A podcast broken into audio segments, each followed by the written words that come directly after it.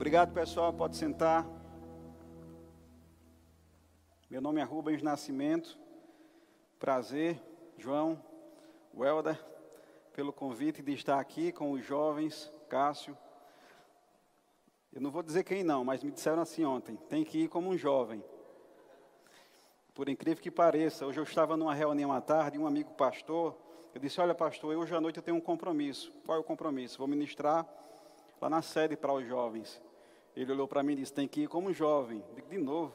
Eu achando estranho, porque eu sou jovem.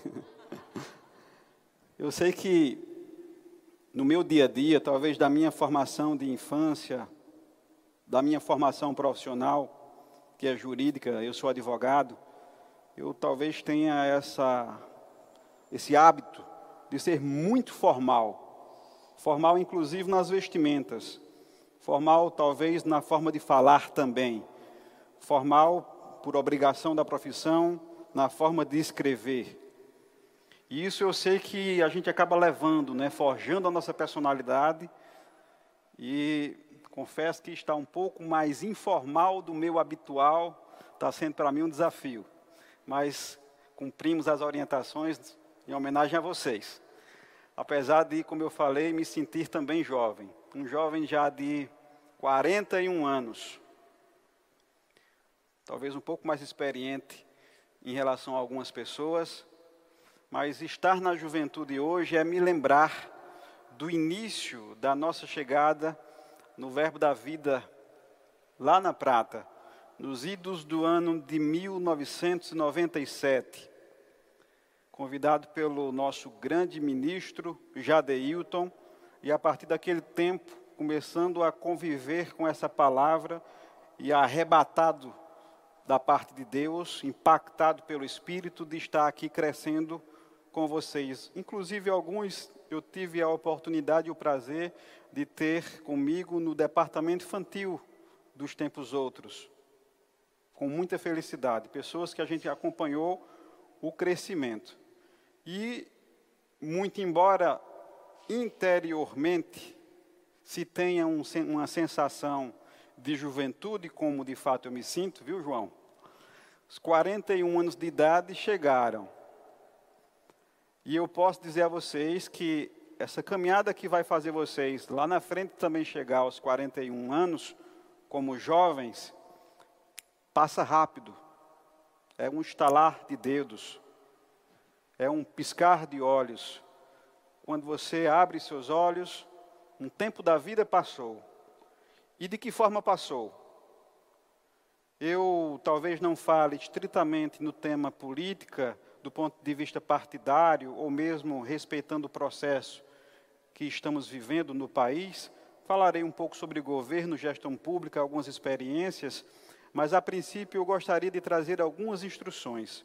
A vida passa rápido. E nós, naturalmente falando, não somos imortais. Tudo passa rápido.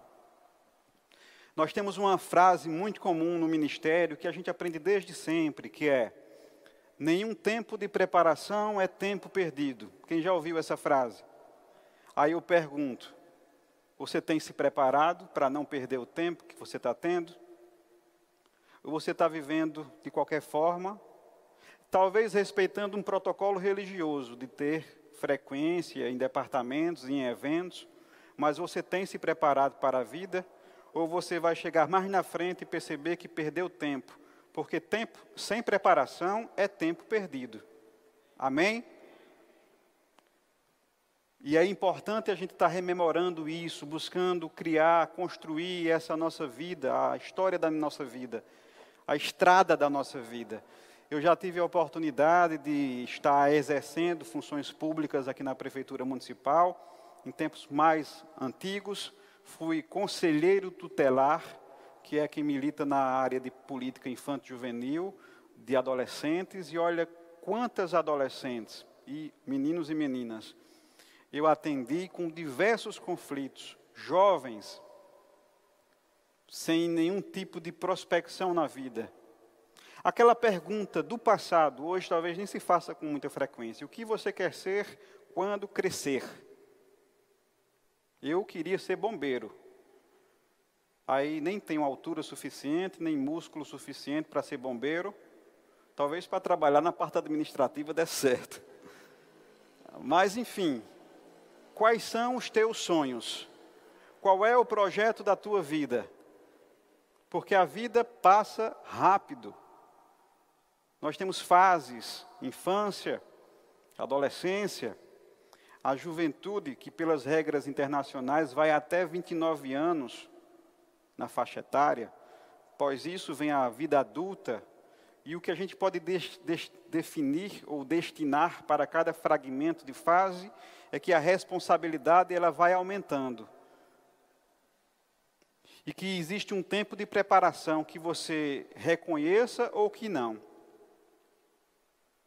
E de que forma você está vivendo se preparando para as fases mais difíceis. Pode ser que a grande maioria de vocês ainda não seja casado. Eu já sou casado com dois filhos e sei que a vida de casado é muito diferente da vida de solteiro. É uma bênção, porque casamento foi criado por Deus.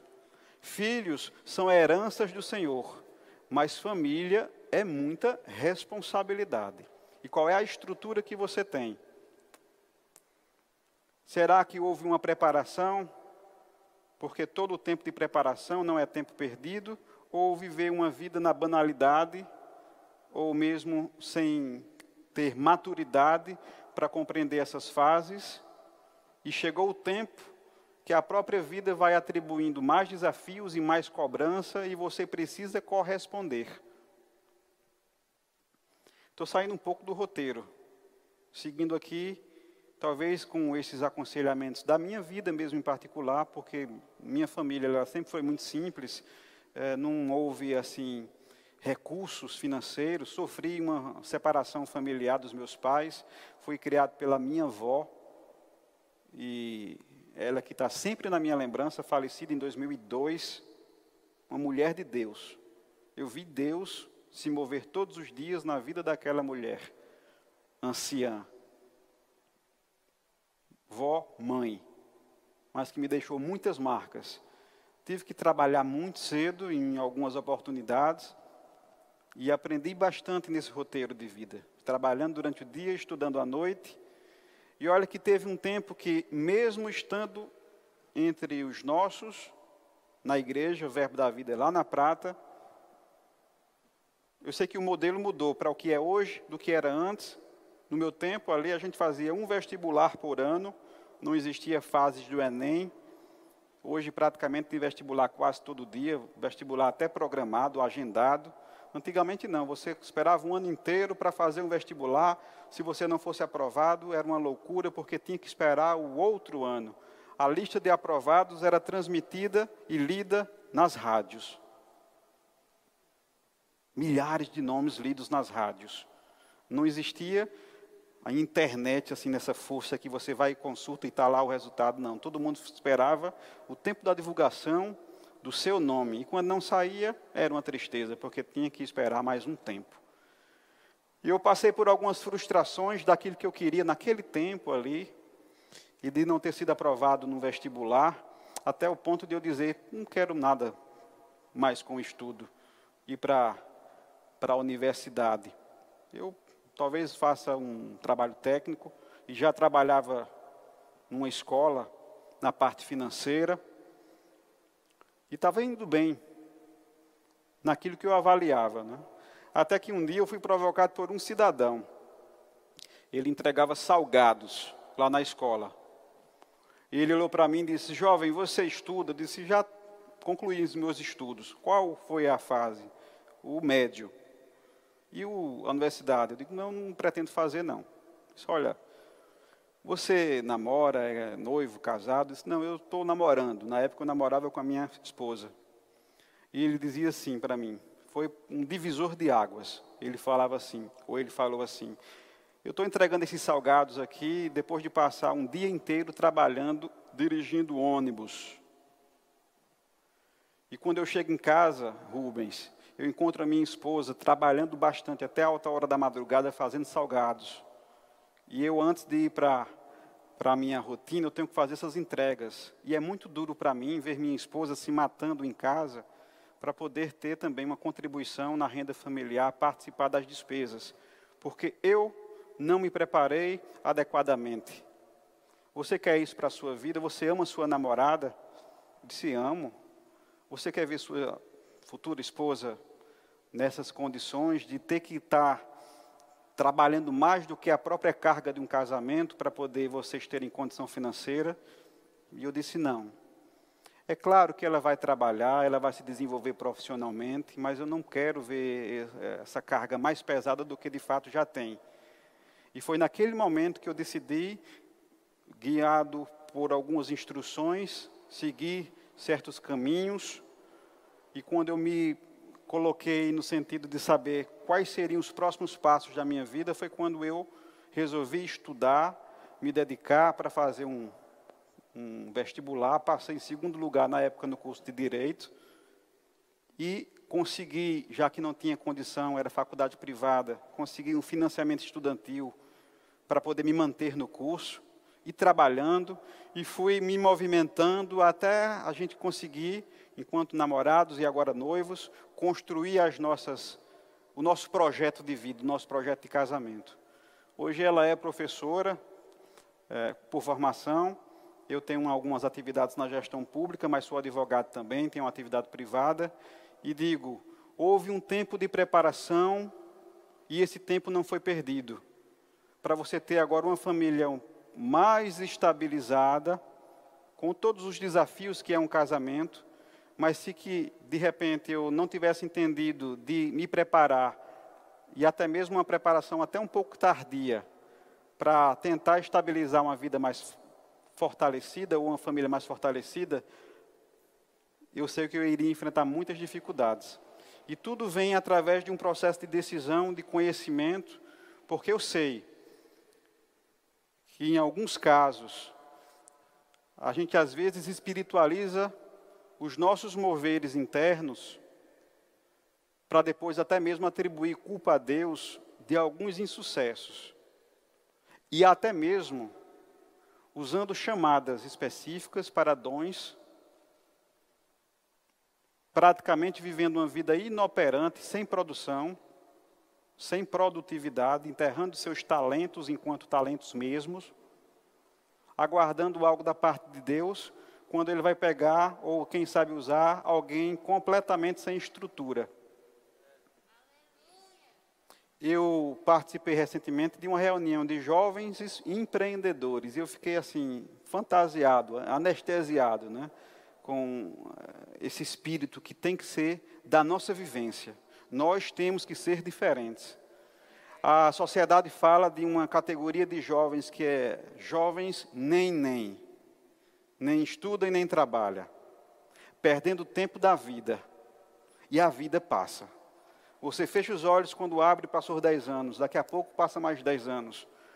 Outro dia um jovem me falou, eu não quero entrar na faculdade. Por quê? Porque o curso são cinco anos, eu não tenho paciência. Tudo bem, mas os cinco anos vão passar na mesma velocidade de cinco anos, você fazendo ou não. Só que lá na frente, sem preparação, a tua vida vai ter tido um tempo perdido. É o inverso da frase que nós tanto declaramos. Tempo de preparação não é tempo perdido. E eu quero provocar você individualmente. Como está a tua vida? Como está a tua vida? Você foi chamado para quê? mesmo que sendo chamado para as nações. Talvez você tenha que entender e até mesmo possuir algumas bagagens de atuações naturais. Quem sabe até mesmo alguns diplomas para te favorecer em conseguir o visto necessário, a permanência naquilo que você pretende, naquilo que Deus te inspirou. Às vezes nós mesmos inviabilizamos a execução do plano de Deus pelo fato da nossa acomodação, entre aspas, espiritual. Na minha adolescência, a gente passou um tempo lá entre os jovens daquele tempo mesmo, brigando ou discutindo quem tinha chamada de quê, nos cinco dons. E eu posso até compreender isso naquele tempo, porque a igreja era muito embrionária e às vezes, claro, precisava projetar ministros para a escola que estava crescendo, para as igrejas que estavam nascendo. Mas eu comecei a perceber que isso não é o mais importante. Se há uma chamada no teu coração, entenda isso que no tempo oportuno ela, ela vai florescer, as pessoas vão perceber. Você não precisa de um crachá para dizer que é aquele que Deus te chamou. A coisa se evidencia.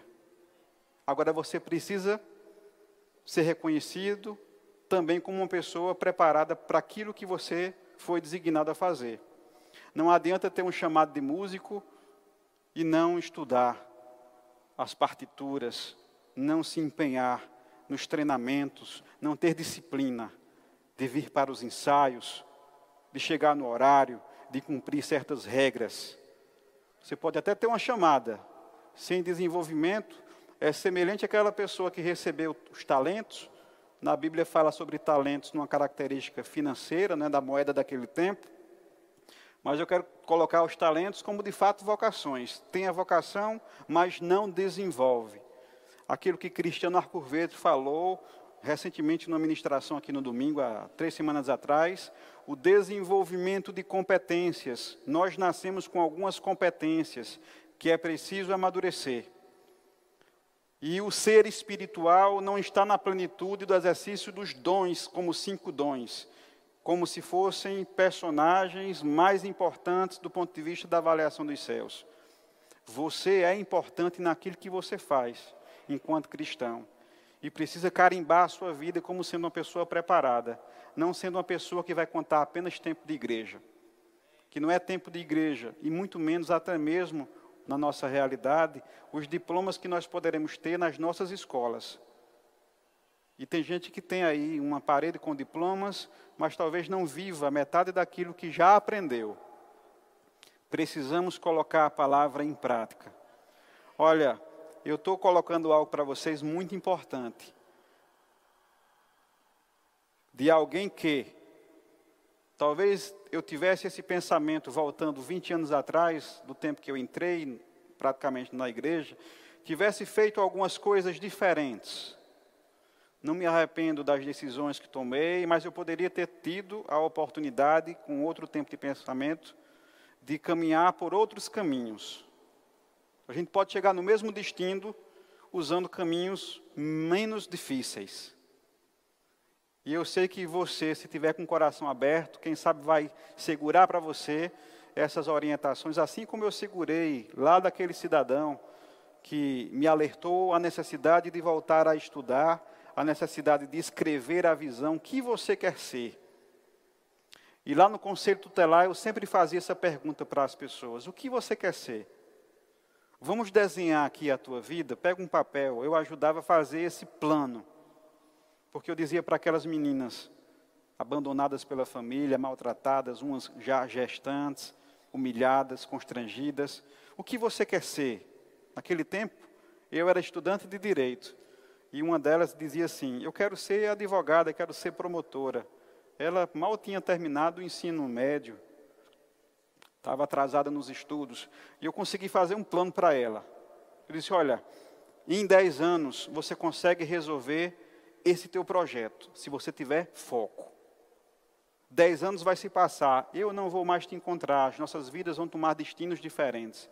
Mas 10 anos passando, você pode estar realizada naquilo que a gente está fazendo ou frustrada com qualquer tipo de casamento, qualquer tipo de pessoa, já com outros tantos filhos, ou abandonada, ou espancada pelos maus companheiros. O que você pretende? A liberdade de escolha é sua. E eu concluí os meus estudos no ano de 2008, ensino superior. E antes da, da pandemia, eu tive a oportunidade de voltar na faculdade para pegar um documento, um histórico. E de repente, lá andando naqueles corredores, uma moça olhou para mim e disse assim: Você é Rubens? Sou. Não era do Conselho Tutelar? Eu disse, sim, era. Eu saí do Conselho Tutelar também em 2008.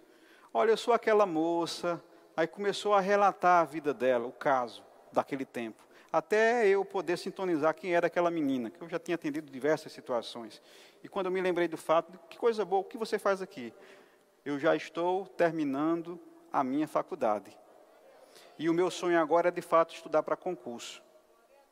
Ou seja, você consegue reprogramar pessoas.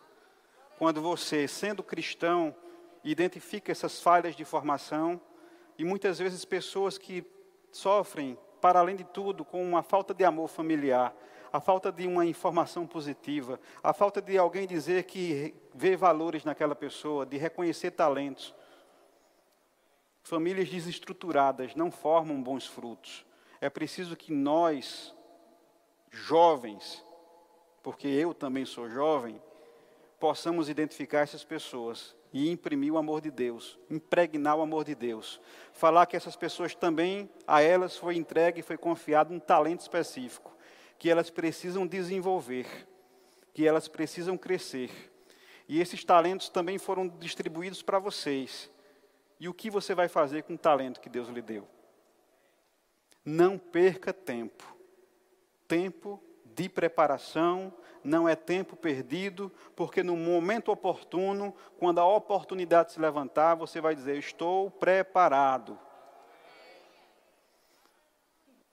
Tem livros que dizem assim: que sorte não existe, né? Sorte é quando a oportunidade encontra alguém preparado naquele momento. E se você não está preparado, alguns chamam isso de azar. Não, você não está preparado. Você perdeu o tempo. Como é que está a preparação da tua vida? Quem sabe alguns ainda hoje à noite, chegando em casa, vão fazer esse plano. Onde eu quero chegar? Muito embora, quem sabe também alguns, com alguma chamada específica nos dons, que precisa se preparar para esse tempo, mas sem perder as ferramentas que vão passando no percurso da tua vida. Porque você vai chegar no momento oportuno com toda a preparação. Eu já vi pessoas chamadas nos dons e até desenvolvendo o dom chamado com dificuldades de avançar por falta de ferramentas. Sendo uma pessoa preparada para o exercício dos dons, mas sem as ferramentas no percurso da sua vida que ele foi deixando para trás e que foi necessário um retorno ao processo inicial para buscar as ferramentas e isso promover uma continuidade ou um crescimento maior no seu chamado ministerial. Não perca as ferramentas que Deus te permite encontrar na estrada da sua vida. O pastor João Roberto fala muito sobre não perder oportunidades, mas o não perder oportunidades vai requerer você estando preparado para quando elas se abrirem. Porque se você não estiver preparado, outro que assim o estiver, vai passar na sua frente. E não é o fato de a gente julgar as pessoas de terem mais títulos naturais ou não. Porque eu sei que no ambiente de congregação, a gente às vezes vê determinadas pessoas com algumas oportunidades e no nosso coração nasce aquele questionamento: por que ele ou ela e não eu? Sem entender que Deus ele faz uma avaliação diferente do nosso julgamento ocular. Como é que está a preparação da tua vida? Eu estiquei um pouco a fala sobre isso, mas eu vejo que de muita necessidade. Porque fecha teus olhos, abre teus olhos, daqui a pouco você vai estar com 40 anos, com 50 anos. Fecha teus olhos, abre teus olhos, daqui a pouco você vai estar casado com filhos e tendo que suprir a necessidade dessas crianças. Fecha teus olhos, abre novamente. Talvez você não tenha o tempo que você tem agora de estudar, de se programar, de se resolver lá na frente por outras obrigações que a vida vai lhe trazer. Porque essa é a fase da vida. Para cada momento, mais responsabilidade. Para cada instante, mais responsabilidade. Eu vejo pessoas, inclusive, chegando na vida já idosa, quando de fato deveriam ter se programado num contexto maior de tempo, até mesmo para quem sabe uma vida mais descansada no final dela, uma aposentadoria, um rendimento. E pelo fato de eu ter trabalhado aqui no cadastro único da prefeitura, até pessoas ligadas a nós, de dizer, Rubens, como é que eu faço para poder conseguir um benefício social, um BPC? Porque eu não contribuí, eu não guardei, eu não reservei, eu estou desamparado ou desamparada para um momento de vida na velhice, quando de fato já deveria ser um momento de vida ou de preparação para um gozo de todo um processo. Nenhum tempo de preparação é tempo perdido. Não perca seu tempo para não perder sua vida. Aleluia. É, do que eu trouxe aqui para a gente poder conversar, eu sei que talvez seja uma reprodução do que eu falei num culto dominical, é que esse ministério, Verbo da Vida, ele é propagado maciçamente como um ministério missionário pela nossa origem com o casal Bud e Jen. A gente fala isso de um modo muito efusivo, mas eu também quero destacar que esse ministério também tem uma vocação especial para o ensino, para o aprendizado. Não é à toa, deixa eu ver se eu relacionei aqui, que nós temos a escola dominical, que é importante a sua presença, porque são aulas com temas específicos. Estamos trabalhando nesse tempo a igreja influenciando a sociedade. Nós temos o discipulado, que fala das nossas doutrinas. Nós temos o Rema Brasil em dois anos. E como é importante a abertura do Rema Brasil para pessoas adolescentes a partir de 16 anos, vacinando essas pessoas e preparando para uma vida acadêmica, de elas estarem mais preparadas e mais fortalecidas para poderem suportar pressões que existem ali, ali naqueles espaços. Nós temos a escola de ministros, nós temos a escola de missões, nós temos escola de oração, centro de cura, igreja nas casas, ou seja, você faz parte também de um ministério que ensina, que prepara. E nenhum tempo de preparação é tempo perdido.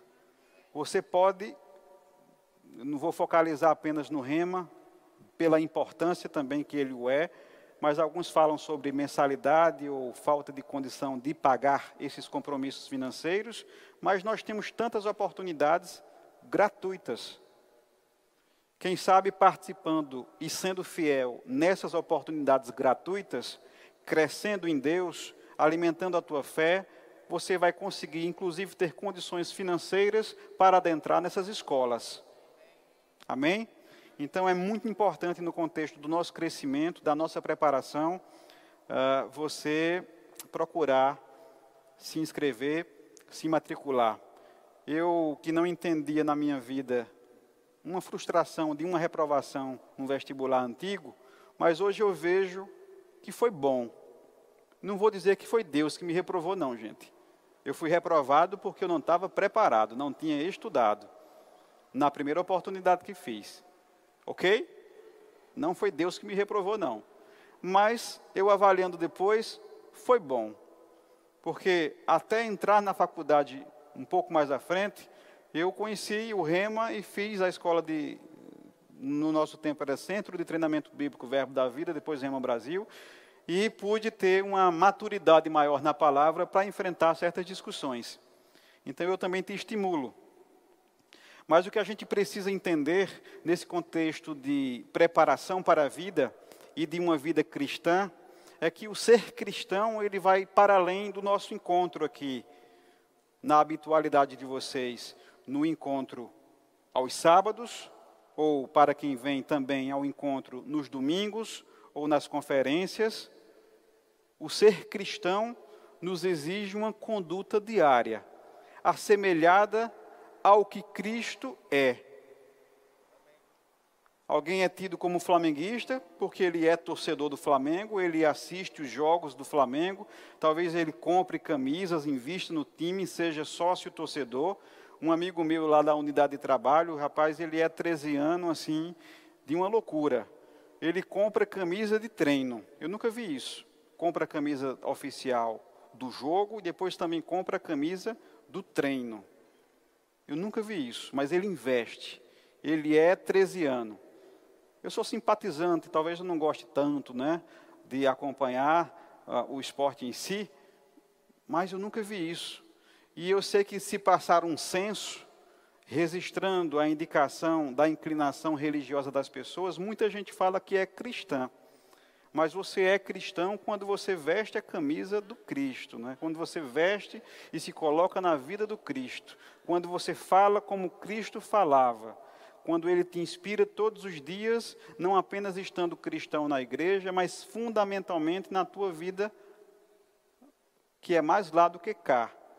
Esse encontro aqui, ele é programado, né? mas na tua vida do dia a dia, sem a participação do pastor, a presença física do teu pastor, ou mesmo fora da nossa rotina, do hábito dos nossos vocabulários religiosos.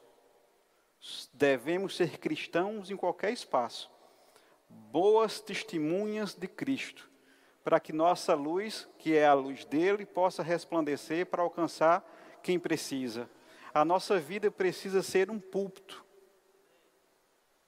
Eu falava lá no domingo aqui, na igreja, lá não, aqui na igreja, no culto dominical, que eu sei que algumas pessoas vêm para a igreja e talvez elas tenham como foco estar atrás do púlpito para ministrar às pessoas. Quando, na verdade, a gente tem que entender que nós somos a igreja. Nós somos também o púlpito. E é Jesus, o Espírito Santo, que tem que falar neste púlpito da nossa vida para a vida das pessoas, em qualquer segmento, sem preconceito de talentos, porque o corpo ele tem vários membros, cada membro tem a sua função designada e que e, infelizmente o que a gente vê em alguns casos são membros se autocriticando, se autojulgando porque fazem funções distintas. Cadê Débora? Cadê Débora? Foi. Está por aí? Débora cantou no Parque do Povo, né? Cadê Débora, meu Deus? Lá em cima, lá em cima. Débora já teve a oportunidade de cantar no Parque do Povo. Inicialmente, Marcos Freire já cantou no Parque do Povo. No maior São João do mundo, num dia específico, ele fez uma apresentação cantando louvores. E foi um marco para portas abertas. E de algumas pessoas ainda sem entender esses espaços, com críticas, sem entender o dom, a habilidade e também as oportunidades que Deus vai permitindo para alcançar os perdidos e os perdidos também no Parque do Povo, num evento mundano. E o nosso carimbo religioso diz: isso não é de Deus, ou isso é de Deus a depender da nossa formação, da nossa crítica externa, sem compreender que se é para Deus, daquilo que Ele designou, daquilo que Ele oportunizou, vai alcançar alguém, porque a palavra jamais volta perdida.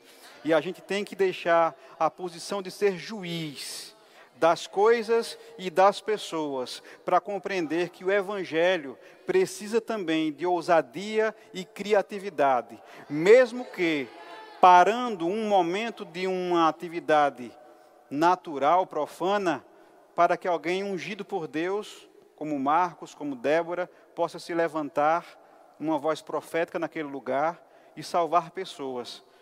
Talvez de pessoas que eles nem tinham ou não tenham contabilizado no apelo que faz parte, mas de uma palavra lançada, de uma palavra lançada, capturando pessoas eu digo: olha, Deus está em todos os lugares, Deus não tem preconceito. Lembrando sempre de algo que o João Roberto sempre fala, nosso pastor, existe uma distinção entre o Deus presente e o Deus manifesto. Deus está presente em todo canto, mas ele se manifesta quando a sua palavra é evidenciada, quando a sua palavra é exaltada, quando o seu espírito se move alinhado à sua vontade e à sua palavra. E eu falo isso com muita propriedade, porque a minha conversão pessoal não foi numa conferência, não foi numa igreja, não foi num momento de evangelismo nas ruas.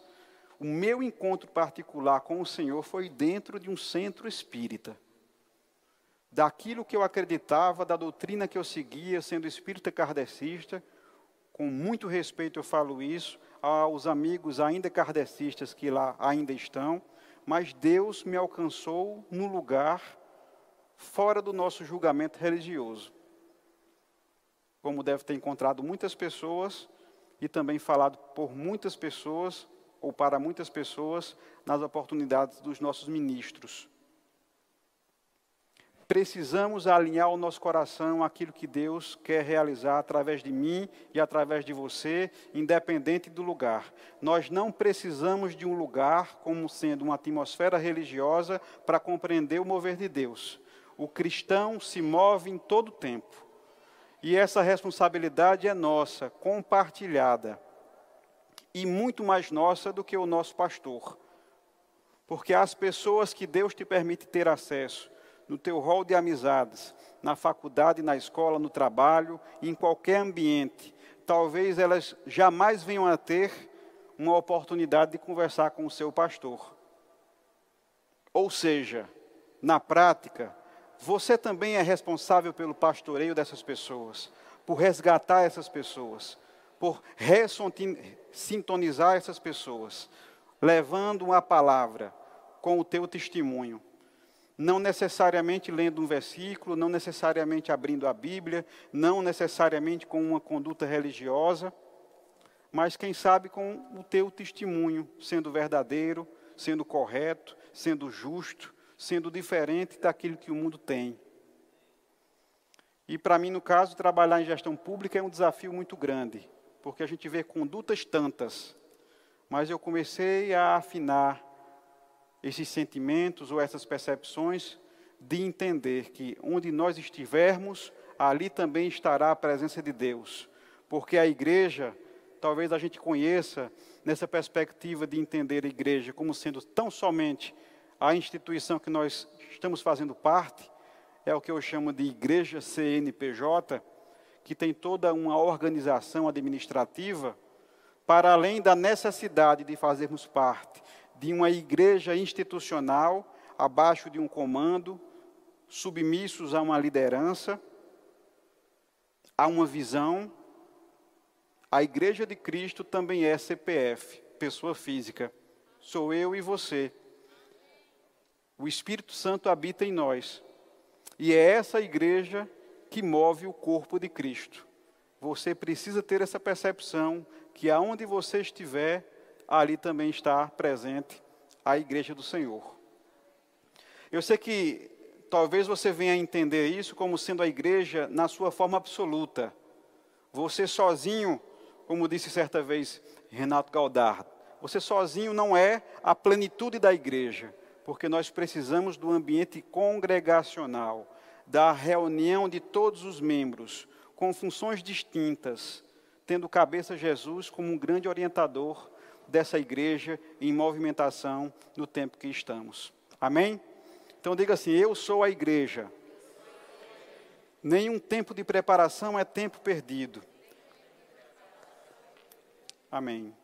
E o que nós estamos estudando nesses últimos tempos é a nossa capacidade de igreja de influenciar a sociedade no tempo que estamos.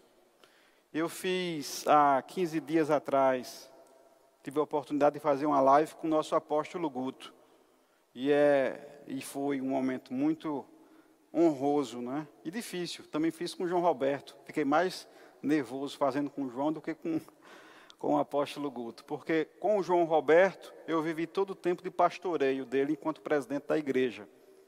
Mas fazendo uma live com o nosso apóstolo Guto, ele me falou algo tão importante que me trouxe uma resposta de críticas tão históricas, falando um pouco sobre política, quando ele disse assim: Olha, muita gente fala que a igreja não deve se envolver com política, ou a política não deve se envolver com a igreja.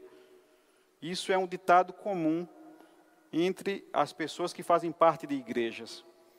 E daquilo que o apóstolo falou, eu pude compreender e ter uma resposta muito eficiente. Talvez as gestões de igreja e gestão pública não devam se entrelaçar, porque as finalidades são distintas.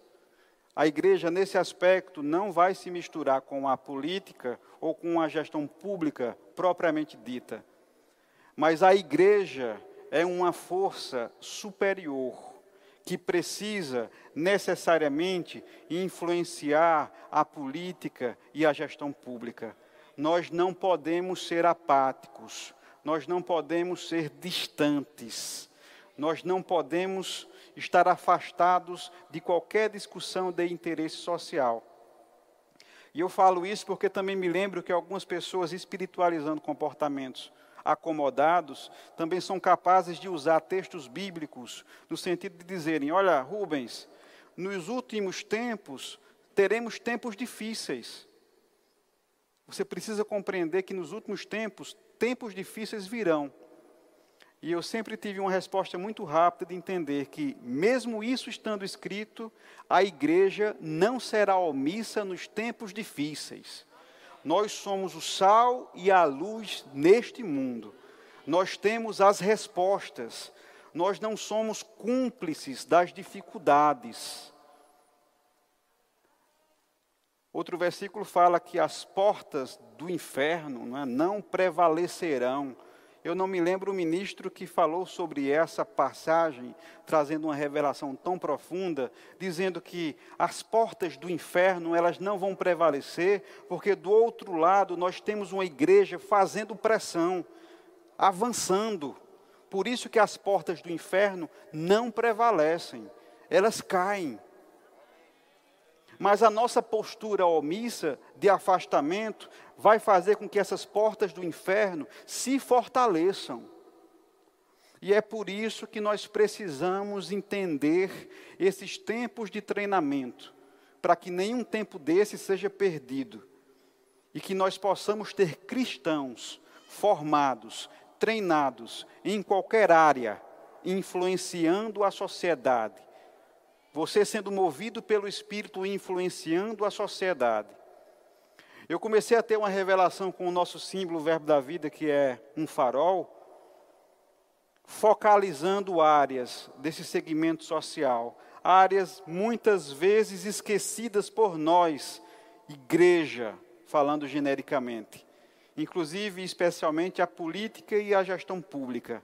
Nós precisamos influenciar como sendo esse grande farol, levando luz, levando luz, mudando realidades, porque também há um contexto na palavra que fala que quando a luz se manifesta, quando a luz chega, as trevas recuam, as trevas se dissipam.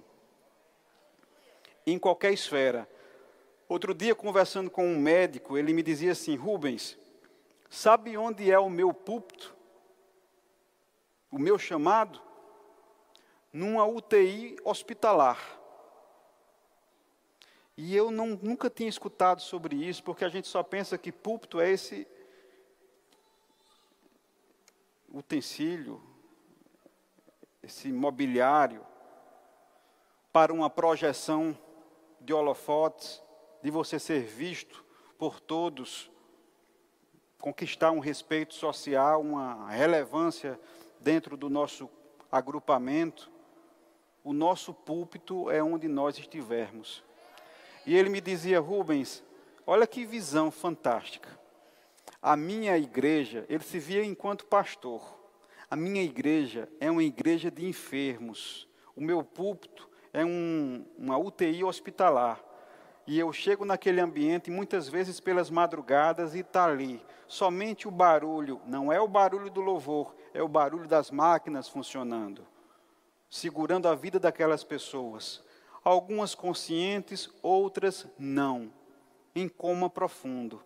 E a habilidade desse cristão, técnico, porque é um médico, e ele só pode entrar naquele ambiente porque possui uma carteira do CRM, ele se preparou oportunamente, e nenhum tempo de preparação é tempo perdido, ele está bem colocado no local estratégico de estar ministrando a palavra no seu silêncio, no seu toque, no seu olhar, às vezes no seu louvor, no seu baixo louvor, por conta do ambiente, seu ambiente hospitalar, mas muitas vezes ele me diz, salvando vidas, algumas que melhoram para uma vida e de ter novas experiências com o Senhor, e outras que partem para o Senhor segurando as minhas mãos, sendo um cristão médico, influenciando pessoas na habilidade e na ferramenta que ele conseguiu ter.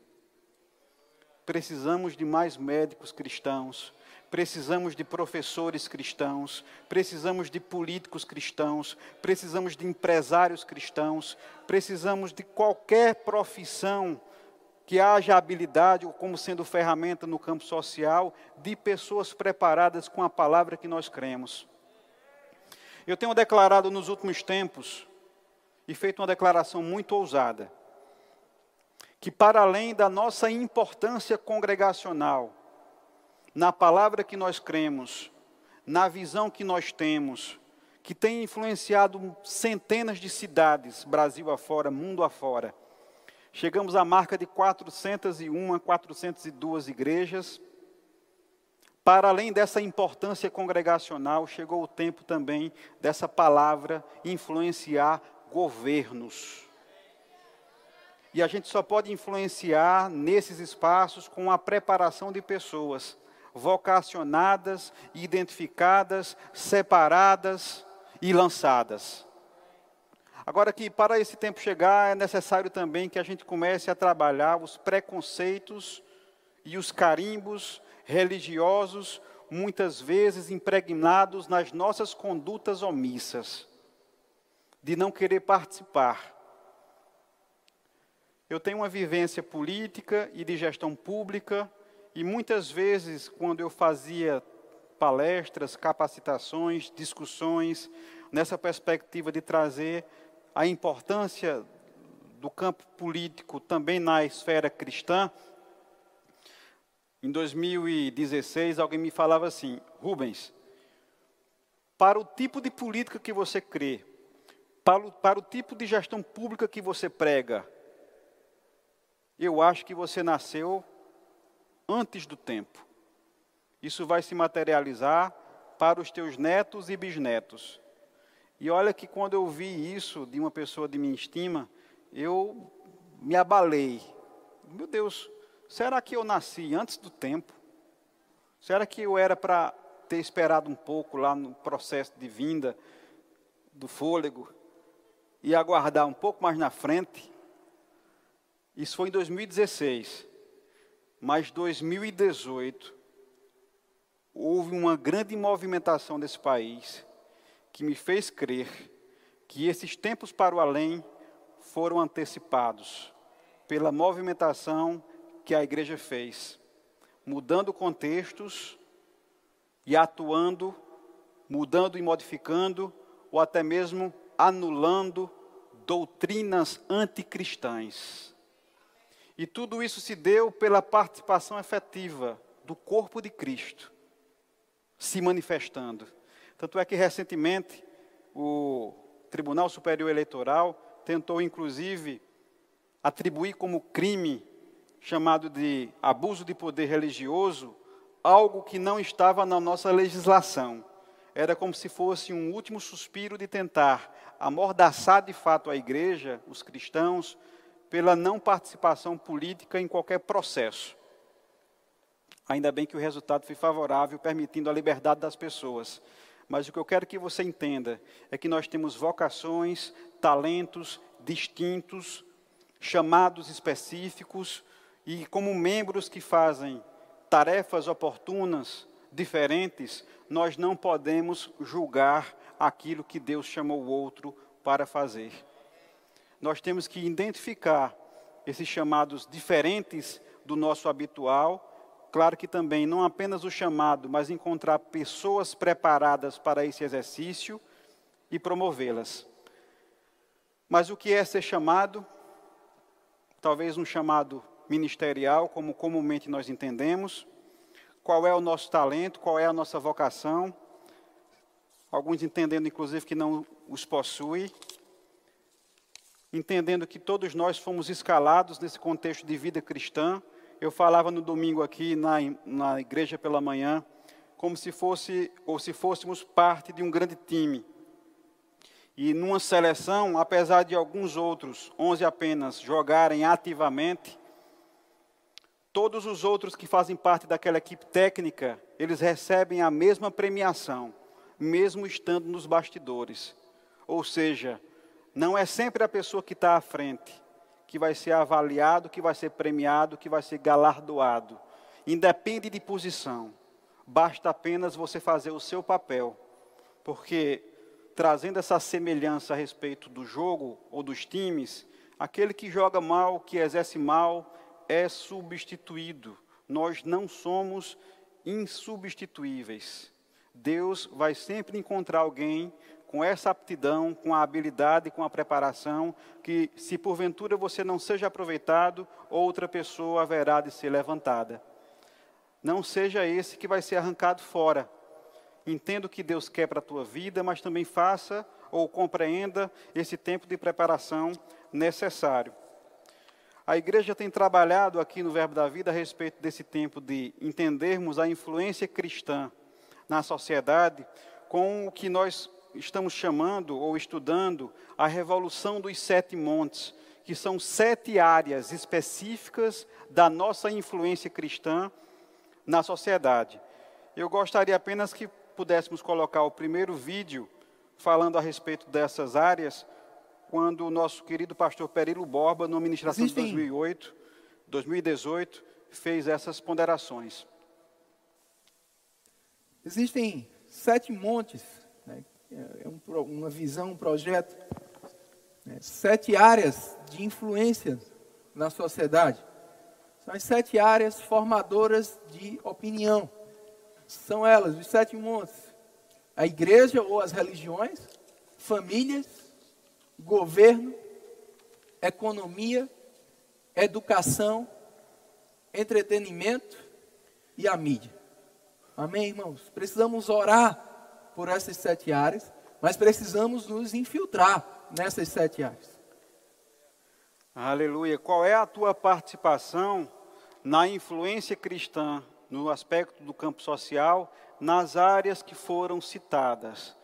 é você se encontrar naquilo que Deus te comissionou e também se preparar para o exercício dessa função estratégica e poder sim ser um agente influenciador positivamente, sendo um cristão nesses espaços, mudando o contexto social. No aspecto de política, e nós já estamos indo para o final da nossa mensagem, eu quero também falar sobre um aspecto até mais amplo da necessidade das igrejas ou dos cristãos se manifestarem. Para não gerar interpretações outras, eu quero que o pessoal coloque o segundo vídeo, que é o nosso pastor João Roberto falando a respeito dessa Hoje... importância de manifestação por parte da igreja.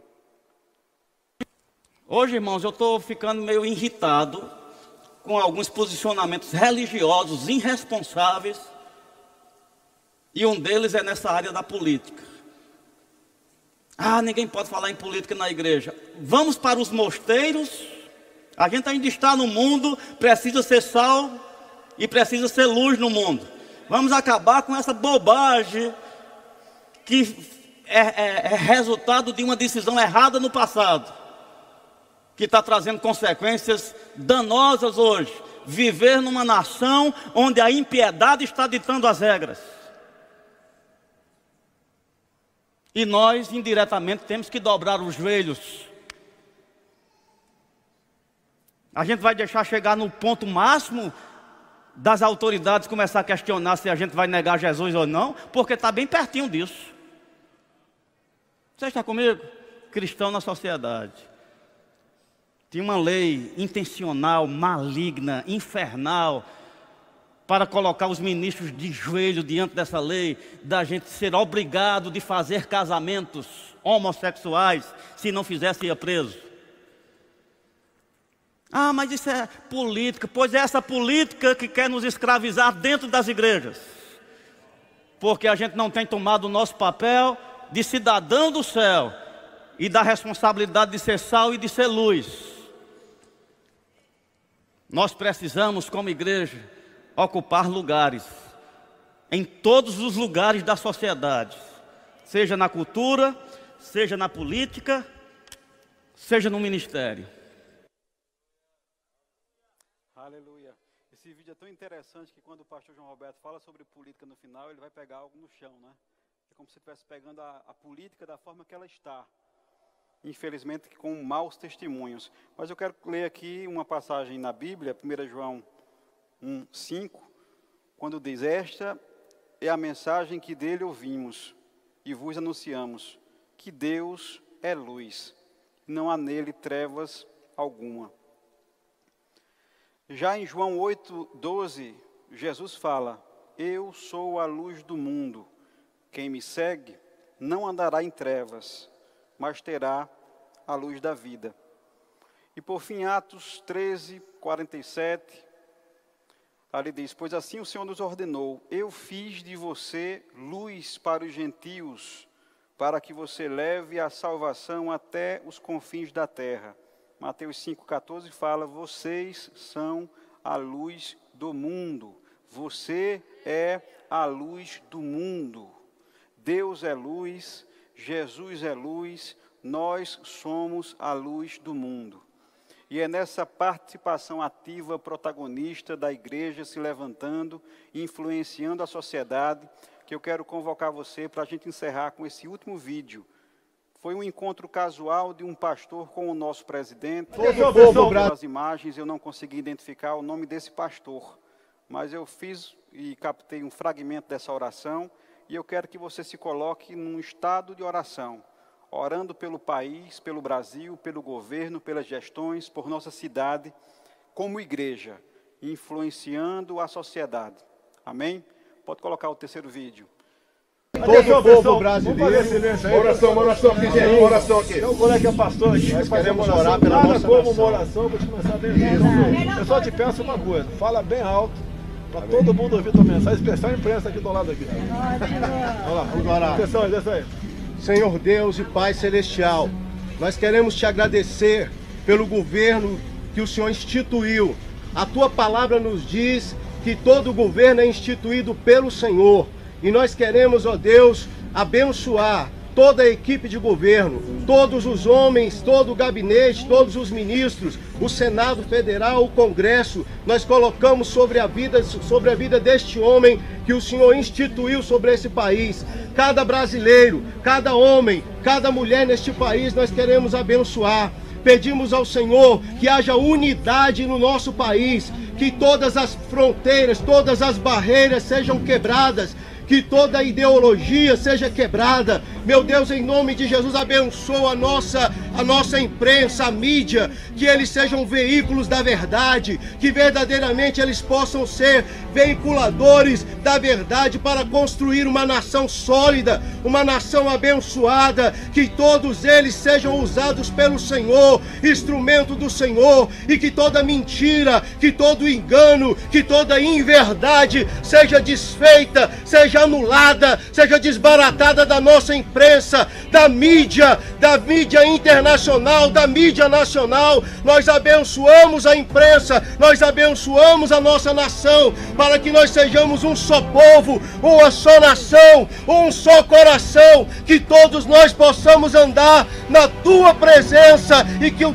país seja o país abençoado pelo Senhor. Nós abençoamos a nossa nação, abençoamos o governo, abençoamos todos os ministros, em nome de Jesus. Que tudo aquilo que está sendo feito, Senhor, que o Senhor venha curar as mazelas do nosso país que o Senhor venha curar a economia do nosso país, que o Senhor venha curar tudo aquilo que tem sido se levantado para destruir a herança maldita que foi deixada para que o Senhor possa abençoar nessa nação. Nós abençoamos o Brasil, que todo brasileiro tenha consciência de que a responsabilidade é de cada um de nós, com os nossos dons, com os nossos talentos, para que nós possamos reconstruir a nossa nação em nome de Jesus. Amém. Obrigado. Amém. Muito obrigado pela tua palavra. Nenhum tempo de preparação vai ser tempo perdido na vida desses jovens. Nós identificamos talentos, tuas vocações, teus chamados, teus dons partilhados, Pai. Levanta homens e mulheres preparados para esse tempo que estamos. A igreja influenciando a sociedade, Senhor. Nós podemos ver médicos, advogados, promotores, nós iremos adentrar também do ponto de vista do mundo jurídico, Pai, com decisões justas nesse país. Nós vemos aqui o setor de comunicação também sendo influenciado por jornalistas justos, Pai, pregando a verdade, apontando a verdade, Senhor, em nome de Jesus. Levanta uma geração de pessoas preparadas, Pai, não apenas vocacionadas nem chamadas, mas compreendendo os tempos e os momentos, Pai porque entendemos que nenhum tempo de preparação é tempo perdido. Senhor, libera criatividade, sonhos, visões, que eles possam planejar uma vida intensa, Pai, no mover do Teu Espírito, Pai, vocacionados pelo Teu Espírito Santo, convocando pessoas preparadas para atuar em cada segmento social, Pai. É assim que nós entregamos a nossa vida e entregamos essa noite compreendendo esses planos e propósitos do Teu Santo Espírito para a nossa vida, Pai. Uma geração preparada, Pai. Uma geração que não haverá de perder o tempo. Uma geração que vai entender as tuas oportunidades. Uma geração que estará ocupando as brechas. Uma geração ousada, Pai uma geração movida pelo teu amor, pela tua criatividade, pelo teu evangelho, Pai. Uma geração forte na palavra, instruídos e experientes, maduros na palavra. Sonda cada coração, Pai.